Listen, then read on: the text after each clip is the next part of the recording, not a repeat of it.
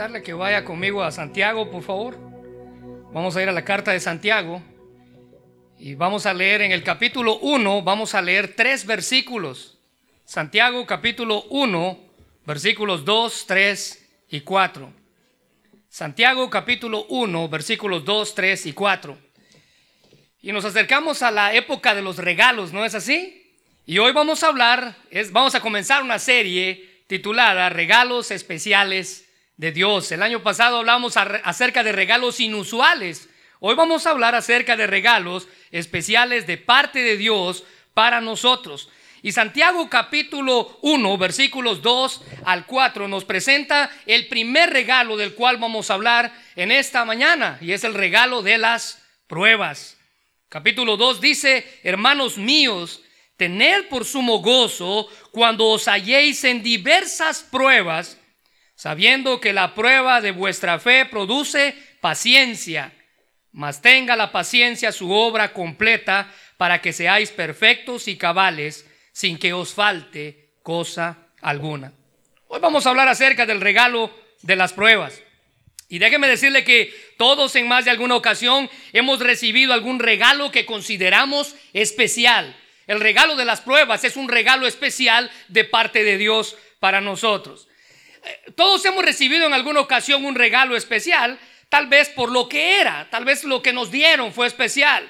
O, tal vez porque venía de, de un ser querido, de parte de un ser querido. O tal vez porque usted había trabajado tanto para obtener ese regalo. Eso es lo que lo hace especial.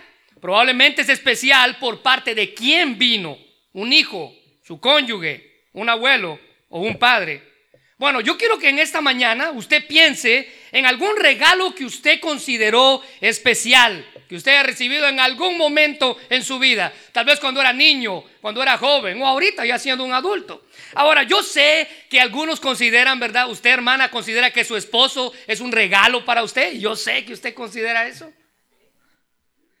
Pero no pensemos en personas. Nuestra familia es un regalo especial. Nuestra esposa, esposo es un regalo especial. Nuestros hijos son los regalos más especiales que hemos recibido. Pero piense en algo material que alguien le dio en algún día. Tal vez cuando usted era niño. Cosas especiales. Bueno, déjeme decirle que Dios nos da regalos especiales a nosotros como seres humanos. Y es de eso que vamos a hablar durante estas semanas que continúan. Pero hay un regalo especial y este regalo especial es el regalo de las pruebas. Déjeme decirle que este es el regalo que nadie quiere. Es especial de parte de Dios, pero nadie lo quiere. Se ha dado cuenta que todos queremos evitar las pruebas a como de lugar. Nadie quiere pasar por ellas. Nos parecemos tanto a un hermano, déjeme contarle que hace tiempo aquí en la iglesia, cuando estábamos en el centro, en una ocasión hicimos un intercambio de regalos. Y este hermano anteriormente en su célula había comentado que a él no le gustaba participar en los intercambios de regalos porque todo el tiempo le regalaban shampoo y jabones. Dice, cuando yo estaba en la escuela no me gustaba participar en eso porque cada vez que yo participaba en un intercambio de regalos, el regalo que me daban era shampoo y jabones su esposa haciendo burla de él, yo estaba ahí cuando estábamos en la célula, y su esposa haciendo chiste de él decía, tal vez era porque olías mal, por eso te regalaban champú y jabones. Bueno, llegó el tiempo en el que hicimos el intercambio en la iglesia y pasó el tiempo del hermano recibir el regalo y adivinen qué fue lo que le regalaron. Shampoo y jabones. El regalo que nadie quiere. Las pruebas, hermanos, son ese regalo que nadie quiere. Pero déjenme decirle que las pruebas son un regalo de parte de Dios para nuestro beneficio. Nos ayudan, nos fortalecen. Más o menos lo que hace es lo que pasa cuando se prueban las joyas. Las pruebas sacan el brillo especial que los cristianos tienen por dentro. Esta semana leía que para probar qué tan auténtico es un diamante, lo que hacen los especialistas es que ponen un verdadero diamante en un agua tan clara que casi es cristalina. Y cuando este pedazo de metal, porque es un metal, esta piedra preciosa se mete en, ese, en esa agua, cuando cae en el agua empieza a brillar de forma muy especial y así los joyeros determinan cuál es uno real y cuál es uno de imitación. Porque si ellos pusieran un diamante de imitación, el diamante de imitación no va a brillar igual. Bueno, así como un joyero pudiera determinar cuál es el de imitación y cuál es el real, así las pruebas vienen a la vida de los seres humanos para determinar qué clase de persona él o ella es. Es más, cuando usted pone una joya de verdad y una joya de imitación a la par, alguien especialista sabe cuál es la diferencia. Bueno, las pruebas vienen a nuestra vida, dice Santiago, para determinar la diferencia entre cristianos genuinos y los de imitación. Eso es lo que Santiago está diciendo. Así como ocurre con las joyas, hay, una, hay un brillo especial en un cristiano genuino que no existe en un cristiano de imitación. Muchos creen que tienen una fe firme hasta que pasan por las pruebas. Entonces se dan cuenta qué clase de fe ellos poseían. La forma en la que una persona enfrenta las pruebas va a revelar si su fe es viva o está muerta. Va a revelar si su fe es genuina o es de imitación. Va a revelar si su fe es una fe salvadora o no lo es. Es el calor de las pruebas, hermanos, lo que saca a la superficie la escoria de nuestra vida.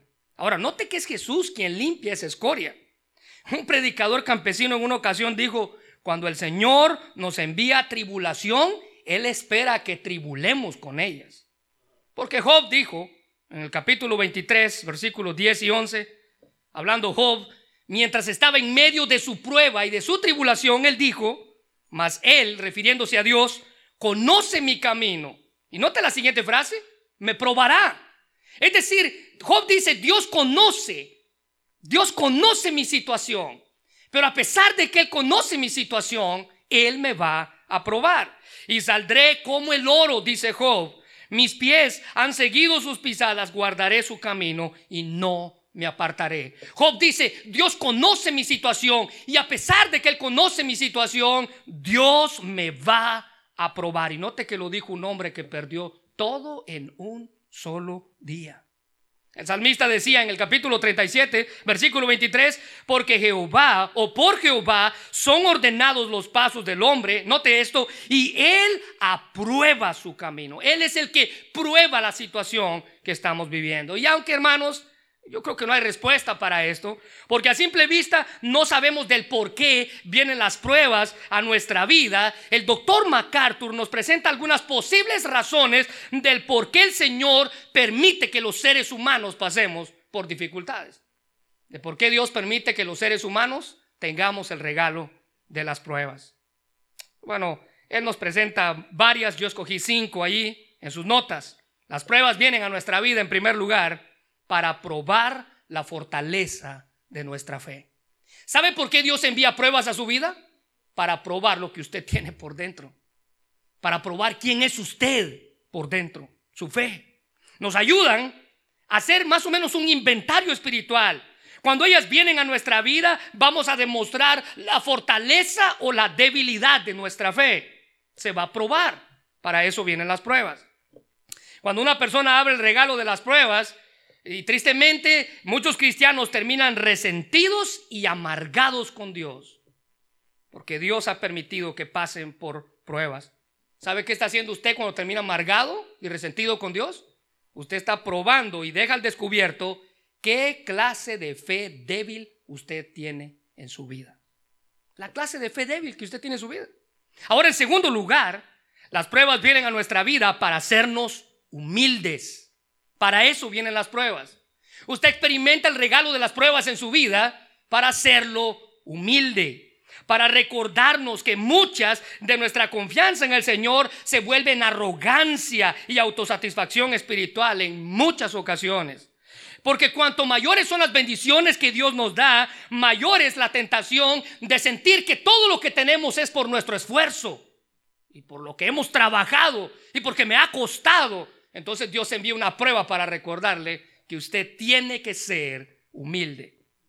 En tercer lugar, las pruebas vienen a nuestra vida para revelar lo que realmente amamos. Jesús dijo que donde está vuestro tesoro, ahí está vuestro corazón.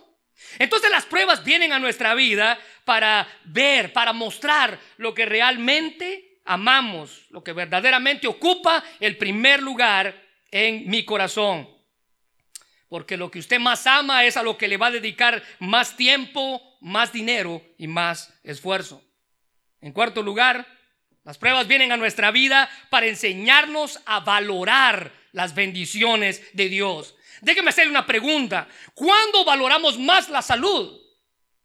Cuando estamos enfermos, ¿no es así? Cuando usted está sano, usted no valora su salud. Usted vive como quiere, come lo que quiere. Pero cuando usted está enfermo, entonces usted valora la salud. Déjeme hacer otra pregunta. ¿Cuándo usted valora más el trabajo? Cuando no tiene. Cuando lo corrieron. Cuando lo perdió. Y por último, ¿cuándo alguien valora más a su familia? Cuando ya no la tiene. Cuando la perdió. Pero es por medio de las pruebas que también comenzamos a valorar las cosas espirituales de Dios. Entre ellas, valoramos más su palabra en medio de las pruebas, valoramos más su cuidado en medio de las pruebas, su provisión, su fortaleza y por supuesto valoramos nuestra salvación en medio de las pruebas. Y por último, las pruebas vienen a nuestra vida, dice el doctor MacArthur, para desarrollar en cristianos fortaleza para cosas mayores. Es decir, si usted pasa por una prueba pequeña, alístese porque viene una más grande después. El puritano Thomas Manton observó que mientras todo esté en calma y con comodidad, vivimos por los sentidos y no por la fe. Y él, dice, porque, oh, pero nunca se conoce el valor de un soldado en tiempos de paz. Usted no valora a los soldados, dice este comentarista, cuando hay paz. Los soldados se valoran más cuando hay guerra.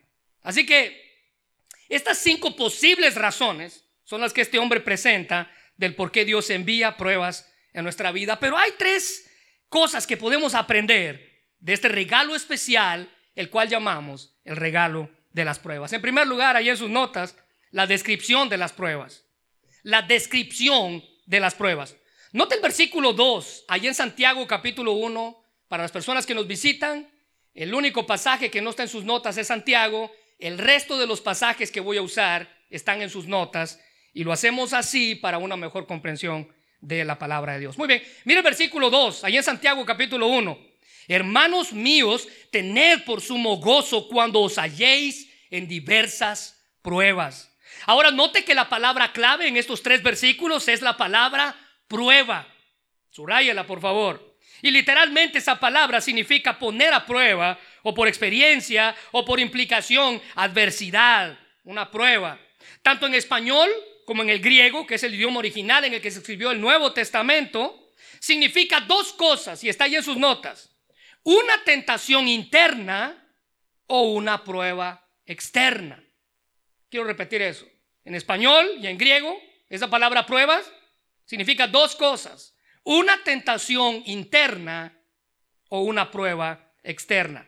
Pero aquí, en este pasaje, Santiago nos está hablando de una prueba externa. ¿Y cómo sabemos eso? Bueno, debido al contexto del pasaje. El contexto del pasaje dice que debemos tener por sumo gozo cuando os halléis en diversas pruebas. Ahora no creo que Santiago le estaría diciendo a los hermanos que sintieran gozo cuando estuvieran siendo tentados. No creo que Santiago estuviera, que tuvieran gozo cuando estuvieran siendo seducidos por el pecado o por el mundo, o por Satanás. No, no creo que Santiago estuviera diciendo eso. Así que eh, la palabra prueba aquí significa una prueba externa. Y literalmente quiere decir, la palabra prueba aquí tiene que ver con un sentido esencial de examinar, probar o ensayar o comprobar. Santiago tiene en mente la idea de probar la vida de una persona a través del sufrimiento provocado por cualquier tipo de adversidad o de problema o de dificultad. Un comentarista decía que la palabra griega describe a todo tipo de problemas o tribulaciones que interrumpen una condición normal de paz, de comodidad, gozo y felicidad en la vida de una persona. La descripción de las pruebas aquí Santiago comienza diciéndonos y explicándonos allí en sus notas que todos vamos a pasar por ellas. Santiago dice en el versículo 2, hermanos míos, todos vamos a pasar por ellas. Ahora, ¿por qué digo esto? Porque frecuentemente tendemos a pensar que los cristianos están exentos de pruebas o de problemas. Es más, muchos hoy en día afirman que el cristiano no tiene que sufrir. Usted probablemente ha escuchado esta secta que hay en México, en todo el mundo, inició en Brasil, pero México es su sede, que se llama Pare de Sufrir.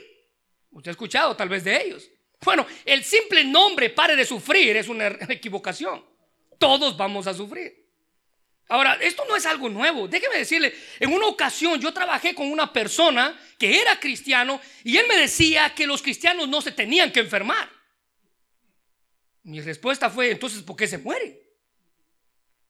¿Por qué los cristianos se mueren? Todos, dice Santiago, vamos a pasar por, pruebas. Ahora, esta gente piensa que el cristiano no se debe de enfermar, que el cristiano no tiene que ser pobre o que el cristiano no tiene que pasar por dificultades. Bueno, esto es lo que ha logrado el falso o llamado falso evangelio de la prosperidad. No hay tal cosa como un evangelio de la prosperidad. Pero los cristianos también pasamos por problemas. En ocasiones sufrimos pérdidas, nos enfermamos. Aún los cristianos en ocasiones tenemos que pasar por el regalo de las pruebas. Santiago no está sugiriendo que el cristianismo sería eh, un camino fácil de recorrer. Alguien dijo que el cristiano debe de esperar que las pruebas lo metan a empujones a la vida cristiana. Porque así es como pasa. Las pruebas meten a los cristianos a empujones a la vida cristiana. Note que Santiago se identifica con ellos. Él le dice, hermanos míos. Los cristianos no están exentos de problemas, pero tristemente cuando pasamos por pruebas, en lugar de reconocer que todos vamos a pasar por ellas, en lugar de eso comenzamos a quejarnos delante de Dios y a preguntar, ¿por qué a mí, Dios? O es más, a veces decimos, ¿por qué a mí que soy tan bueno? Yo no le hago nada a nadie. No le hago daño a nadie. Dios, ¿por qué me está pasando esto a mí que soy tan bueno? Miren, en una ocasión se le preguntó a R.C. Sproul por qué le suceden cosas malas a personas buenas. Su respuesta es clásica. Él dijo, Todavía no he conocido a nadie bueno, así que no sé la respuesta. La realidad de esto, hermanos, es que nadie es bueno y que todos sufrimos por la naturaleza con la que nacimos. Somos pecadores por naturaleza. Ahora, si R.C. Sproul no conocía a nadie bueno, tampoco el apóstol Pablo conoció a nadie bueno. Él dice en Romanos 3, 10 al 12, como está escrito, no hay justo ni aún uno, no hay quien entienda, no hay quien busque a Dios, todos se desviaron a una, se hicieron inútiles. No hay quien haga lo bueno. Subraye esto, no hay ni siquiera uno. Así que cuando algo pasa en su vida, no se pregunte, Dios, ¿por qué a mí que soy tan bueno? Recuérdese que no hay ni siquiera uno. Todos vamos a pasar por momentos de pruebas. Ahora, note en segundo lugar la actitud que debemos tener al pasar por ellas. El versículo 2 dice, hermanos míos, tened por sumo gozo cuando os halléis en diversas pruebas. Ahora debemos responder a ellas, dice Santiago, como es debido. ¿Y como es debido? Tener por sumo gozo. Note que el tener aquí es un imperativo, un mandato, especialmente porque el gozo no es la respuesta natural de los seres humanos ante el regalo de las pruebas. El apóstol Pablo entendió que después de haber probado las pruebas o de haber pasado por las pruebas, él tenía que tener gozo. Él dice en 2 Corintios 12, 10, por lo cual, por amor a Cristo, me gozo. Y nota la siguiente frase, en las debilidades.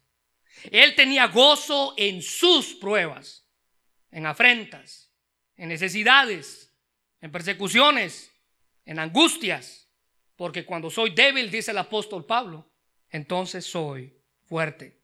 Tenemos un mandato divino de no solo mostrar algo de gozo en nuestras pruebas, sino de enfrentarlas con, note esta frase, sumo gozo. Muchos comentaristas eh, interpretan esta frase como un gozo puro, un gozo no adulterado, un gozo completo, un gozo total. Y al ver el contexto del pasaje, podemos determinar que esos significados son correctos. Santiago se refiere aquí a una excepcional plenitud de gozo que el Señor le da a sus hijos cuando de buena gana pasan por las pruebas. Salen victoriosos de ellas. en medio de las pruebas confían en Él, a pesar de la causa o del tipo de prueba o de la severidad de la prueba o de la aflicción. Él siempre, Dios siempre, dice Santiago, va a usar las pruebas para nuestro beneficio y para su gloria. Romanos capítulo 8, versículo 28 dice, y sabemos que Dios hace todas las cosas, que todas las cosas, que todas las cosas, incluye ahí las pruebas, cooperan para nuestro bien de los que aman y son llamados según el propósito que tiene para ellos. Ahora, mire, déjeme aclarar algo. Esto no es un masoquismo religioso. Es decir, que a usted le gusta sufrir. No, no es eso lo que Santiago tiene en mente. No quiere decir que a nosotros como cristianos nos guste sufrir, sino esto es una confianza sincera en la promesa y en la bondad de nuestro Dios. Podemos ver las pruebas, dice Santiago, como un amigo bien recibido que viene a darnos una lección. La idea no es fingir ser feliz, la idea es tener gozo. La idea no es estar riéndonos como locos cada vez que pasemos por dificultades. No. La idea no es reírnos cada vez que enfrentamos dolor. La idea es tener una perspectiva positiva y correcta de las cosas que pasan a nuestro alrededor. Tener por sumo gozo por lo que las pruebas vienen a producir a nosotros. Déjenme darle unos ejemplos. No creo que José, este el soñador, estaba riéndose cuando sus hermanos le quitaron su túnica y lo dejaron desnudo y lo echaron en un pozo. No creo que él estaba en el fondo del pozo riéndose. Es más, tampoco creo que él se estaba riendo cuando lo sacaron del pozo y por orden de su hermano mayor dijeron, no lo vamos a matar, lo vamos a vender y que se lo lleven de esclavo. Y así fue llevado José de esclavo a Egipto. No creo que él iba riéndose llegando a Egipto. Pero en su testimonio de todo su sufrimiento, casi al final de su historia, él testificó que lo que Dios hizo, lo hizo para su bien. Génesis capítulo 50, versículo 20 dice, ustedes, refiriéndose a sus hermanos, se propusieron hacerme mal, pero Dios dispuso todo para bien. El pozo, la vendida, la acusación, todo lo que hicieron, dice José, lo hizo para bien. Él me puso en este cargo para que yo pudiera salvar la vida de muchas personas. Déjenme darle otro ejemplo. No creo que Pablo y Silas se estaban riendo cuando fueron encarcelados por haberle hecho bien a una muchachita que estaba endemoniada en Filipos. No creo que ellos estaban riendo cuando los pusieron en la peor celda que existía en esa prisión. No creo que ellos estaban riendo cuando les amarraron las manos y los pies para que no pudieran moverse. No creo que ellos estaban riendo pero su actitud, dice la Biblia, fue de sumo gozo, tanto que en Hechos capítulo 16, 25 dice que ellos a medianoche orando cantaban himnos a Dios. Ahora note la siguiente frase, y los presos los oían. Tampoco me imagino que Pedro y Juan se estaban riendo después de haber sido azotados. Recuérdese que para los judíos azotar a una persona en señal de castigo era darle 40 varazos menos uno, es decir, 39 azotes dados por alguien que quería hacerles daño. No creo que Pedro y Juan se estaban riendo cuando estaban sufriendo por haber sanado a un cojo y luego por predicar el nombre de Cristo. Pero note su actitud. Hechos capítulo 5, versículo 41. Y ellos, Pedro y Juan, salieron de la presencia del concilio gozosos de haber sido tenidos por dignos de padecer afrenta por causa del nombre. Así que en medio de las dificultades, en medio de las dificultades debemos tener esa clase de gozo que perdura, que permanece. Esa palabra Jace ahí en el versículo 2 tiene la idea de encontrarse rodeado de problemas. Es decir, yo puedo estar gozoso a pesar de que estoy rodeado de problemas. En tercer lugar, dice la Biblia que las pruebas o la descripción de las pruebas vienen de diferentes formas. Note que Santiago dice en el versículo 2, diversas pruebas. Santiago no dice si pasan por las pruebas, Santiago afirma cuando pasen por diversas pruebas.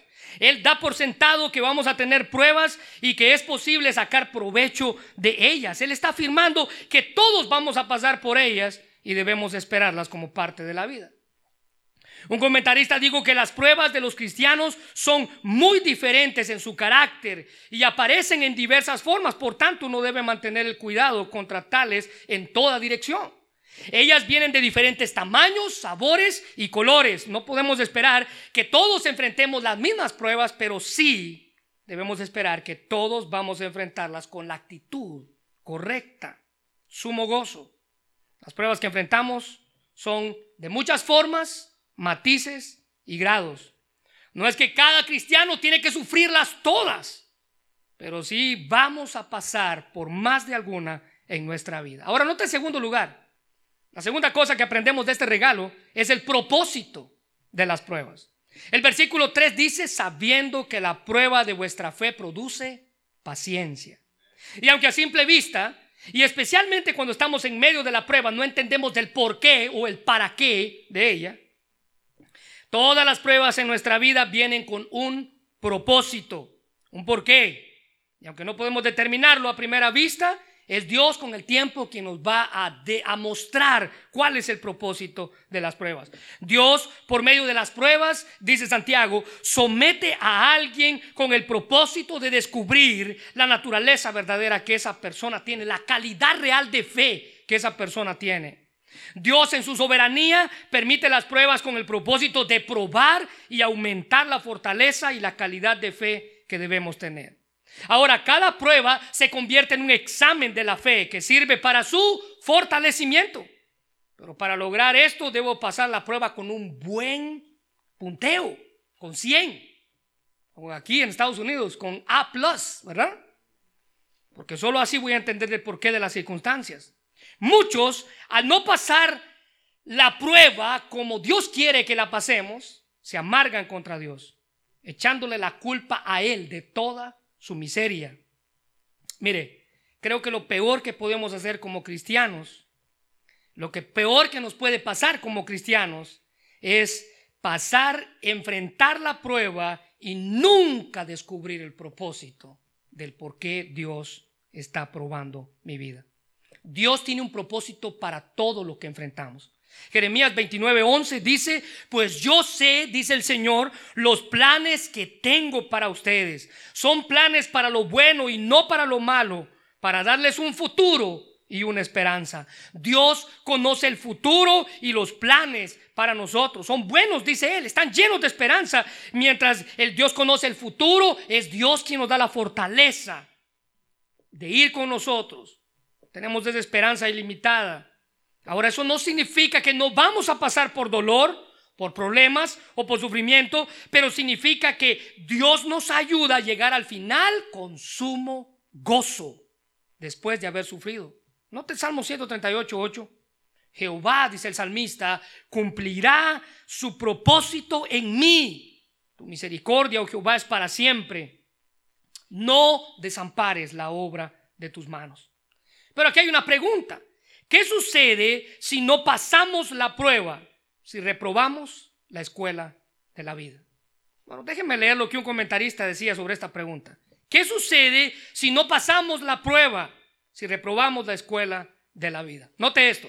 Si el creyente no pasa la prueba como resultado de una reacción incorrecta de su parte, esa misma prueba se convierte para él en una tentación o una invitación a pecar y una proposición continua para hacer el mal. Dios, hermanos, usa las pruebas para nuestro bien cuando pasamos por ella con sumo gozo. Ahora, note que el versículo 3 dice que Él produce. Él literalmente trabaja completamente para lograr o conseguir, para terminar la obra en nosotros. Por muy dura que la prueba parezca, esta vino para producir en mí algo. Y dice ahí paciencia. Ahora, esa palabra paciencia Literalmente se, traduce resistencia, aguante alegre, constancia, perseverancia. Describe la disposición del ánimo para soportar las pruebas. Esta palabra no describe una espera pasiva, sino el sufrir sin rendirse. Eso significa. No es esa cualidad que le ayuda a usted a estar sentado en la sala de un doctor y esperar a que le llame. No, es esa cualidad que le ayuda a usted a terminar una maratón, a esforzarse, a continuar, a seguir. Denota la imagen de alguien que está bajo una carga pesada que tiene la resolución de permanecer allí en lugar de tratar de escapar de ella. Un filósofo llamó a esta palabra la reina de todas las virtudes. El doctor MacArthur dice que por medio de las pruebas un cristiano aprende a resistir con tenacidad la presión de una prueba hasta que Dios la quita en el tiempo designado por él, de tal modo que el creyente puede apreciar los beneficios obtenidos. La prueba produce en nosotros resistencia.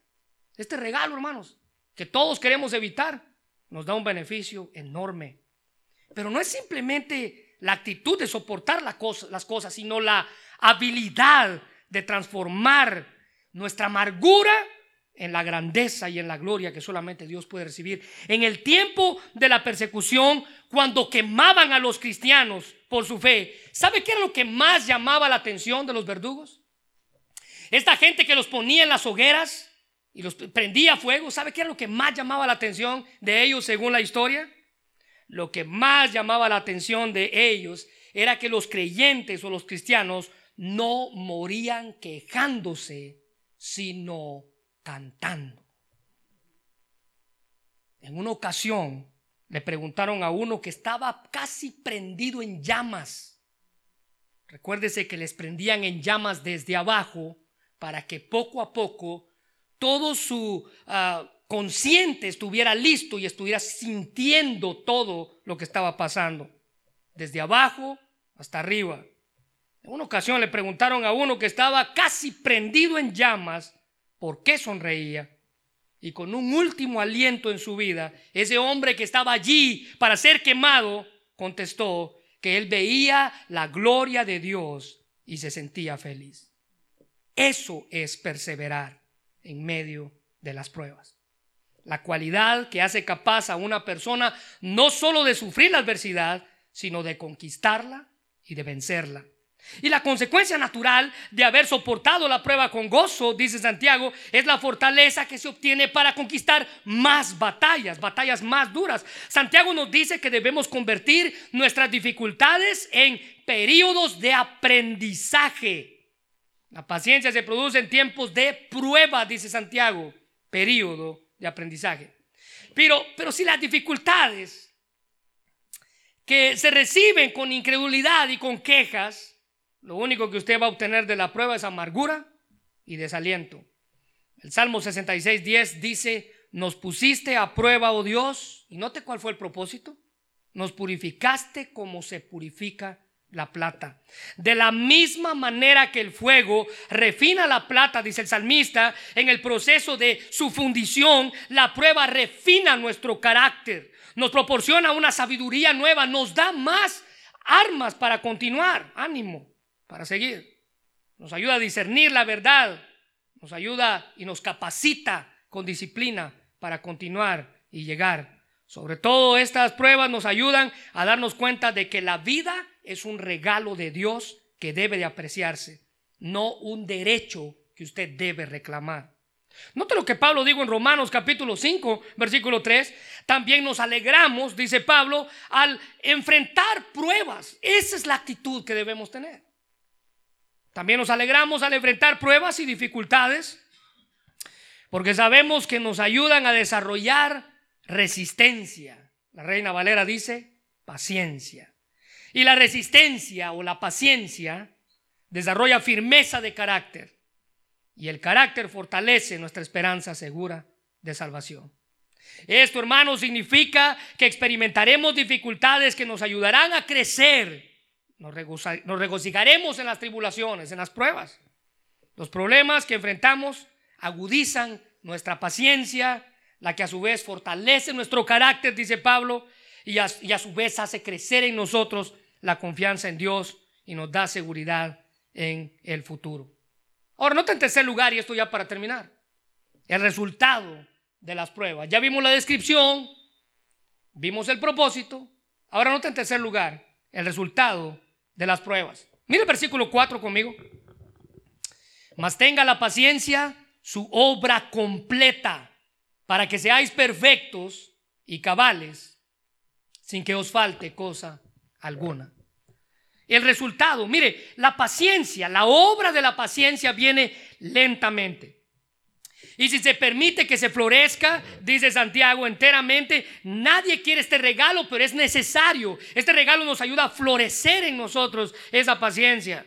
Por muy duro que este regalo sea, la constancia en medio de la prueba trae como resultado, dice el apóstol Santiago, su obra completa. Cuando aprendemos a tener sumo gozo en nuestras pruebas, es cuando llegamos a comprender cuán misericordioso es nuestro Dios quien usa las dificultades no para dañarnos, sino para fortalecernos y perfeccionarnos. Elifaz, uno de los amigos de Job, vino a él cuando éste estaba pasando por su prueba. Y note lo que le dijo. Si yo estuviera en tu lugar, le dijo Elifaz a Job, me acercaría a Dios y le presentaría mi caso. Note la descripción que Elifaz hace de Dios. Él hace grandezas demasiado maravillosas para comprenderlas y realiza milagros incontables. Él, refiriéndose a Dios, envía lluvia a la tierra y agua a los campos.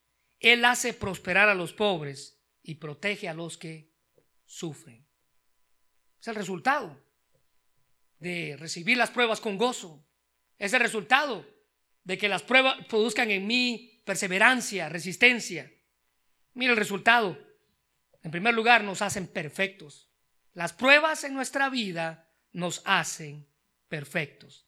Ahora, esto no tiene la connotación de perfección moral o espiritual o de pureza. No quiere decir que usted es libre de pecado, sino que la idea aquí es de algo que está totalmente desarrollado, maduro. Esa es la palabra, madurez. El regalo de las pruebas produce en nosotros madurez. Así que el perfecto aquí alude a la madurez espiritual que tiene su cumplimiento en la semejanza en Cristo.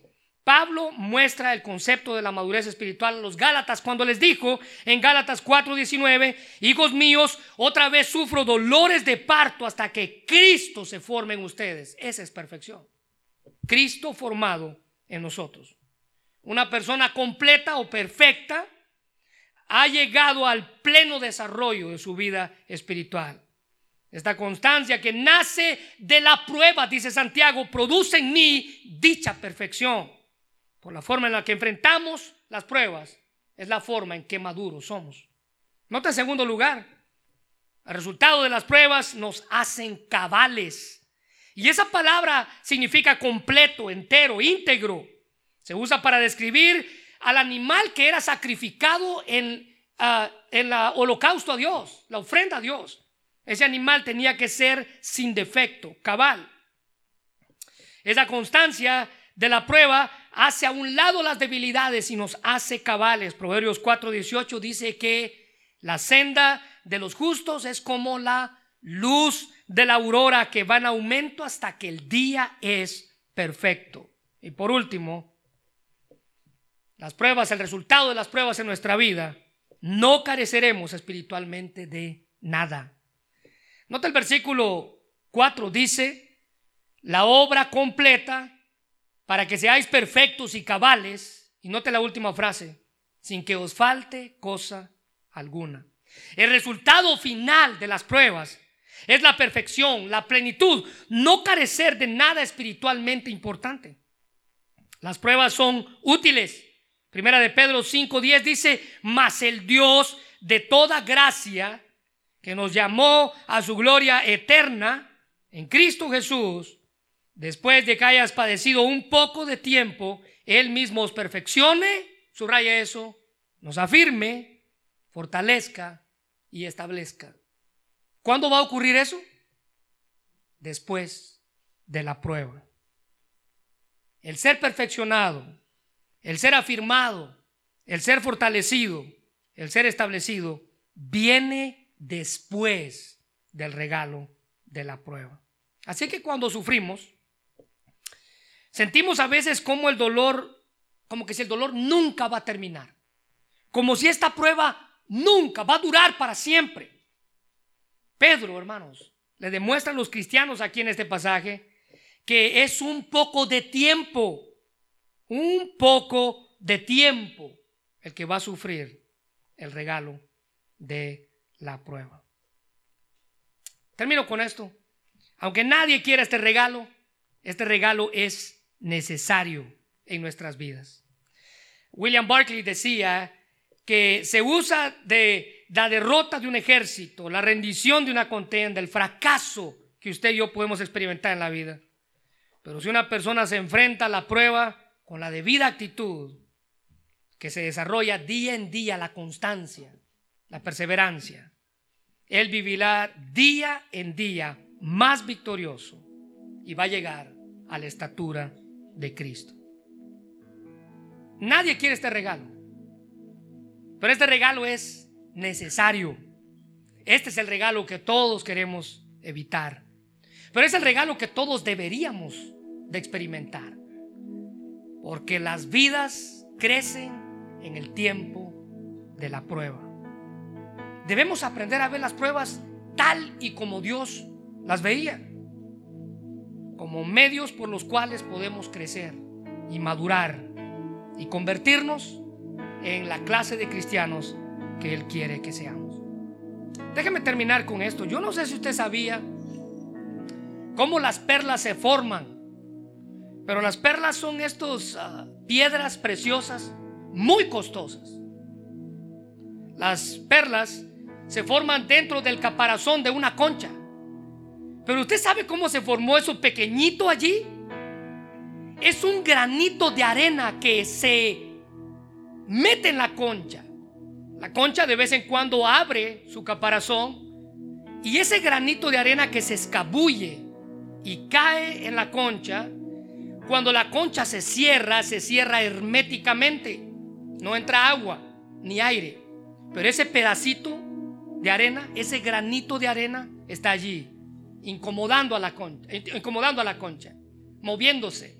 Entonces, en el proceso de hacerle daño a la concha, porque es algo que no pertenece a ella, la concha comienza a secretar algo, a saltar un líquido que se llama nácar y comienza a envolver a este granito de arena que era molesto y comienza a hacerlo suave, tan suave que comienza esa secreción a crecer y a crecer y a crecer. Bueno, Alguien dijo que una perla es una ostra que ha sido lastimada.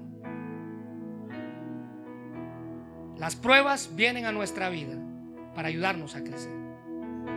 Al principio tal vez parezca que lastiman, pero el resultado es algo valioso, muy valioso delante de Dios. Quiero invitarle a que cierre sus ojos. Señor, te damos gracias por tu palabra. Gracias por este primer regalo que aprendemos en esta serie, Señor. Todos estos regalos van a ser especiales, pero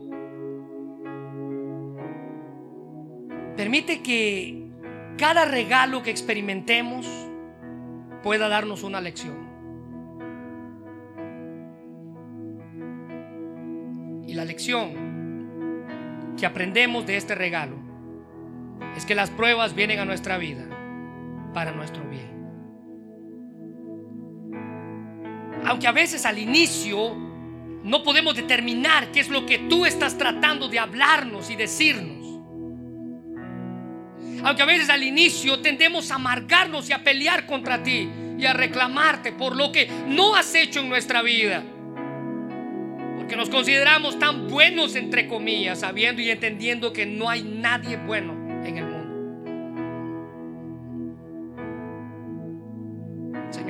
usa las pruebas para nuestro bien.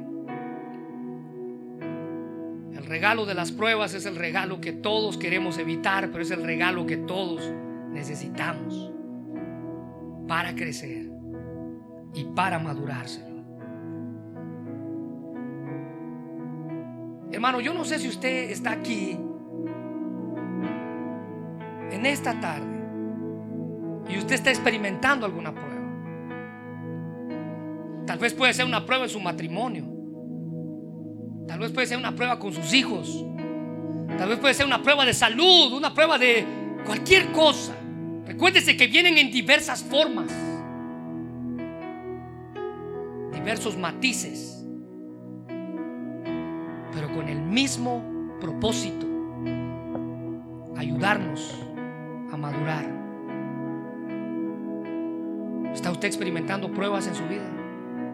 Yo le invito a que doble sus rodillas ahí donde está. Venga al altar. Si puede venir al altar, venga y dígale, Dios, estoy experimentando esta prueba en mi vida. Te pido que me ayudes a salir de ella con sumo gozo, tal y como Santiago lo menciona. Tal y como Santiago lo menciona. Salga de su asiento. Dígale a Dios con todas las fuerzas de su alma, Dios, permite que esta prueba sea pasajera. Y que aunque esté en medio de ella, yo pueda tener gozo. Sumo gozo. Ese es el propósito. Señor, gracias por las pruebas. Aunque tal vez ahorita, Dios, no estamos viendo el beneficio de ellas, ayúdanos a ver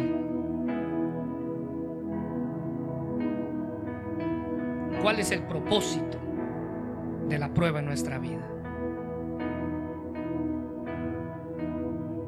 Quiero pedirte, Señor, que bendigas a todos los que estamos aquí, pero especialmente a aquellos que están pasando por esas dificultades que llamamos pruebas, esas adversidades que probablemente no sabemos por qué están en nuestra vida, pero están allí con un propósito. Mi oración es que podamos juntos determinar y que tú nos muestres cuál es el propósito. Y que en lugar de preguntarnos por qué y renegar en contra de ti, podamos decir, ahora entiendo, ahora entiendo.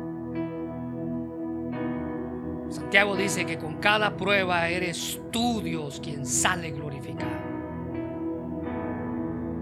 Ese es el propósito de las pruebas. Señor, te damos gracias por este mensaje. Y si hay alguien aquí, Señor, que aún no te conoce como su único y suficiente Salvador, oramos para que Él o para que ella pueda entregar su vida a ti. Pueda reconciliarse contigo. Pueda buscar hacer la paz contigo. Y si Él o ella están pasando por pruebas, tú vas a mostrar el propósito de cada prueba en su vida. Gracias por tu amor y tu misericordia en nuestras vidas, Señor. Y gracias por mensajes como estos que nos hacen reflexionar que no todo en la vida es color de rosa, pero todas las pruebas vienen a nuestra vida con un propósito. Bendice este momento y ayúdanos al final de la prueba honrar y glorificar, alzar nuestras manos a ti, que solamente tú te lleves la honra y la gloria, porque tú la mereces en el nombre de Jesús. Amén.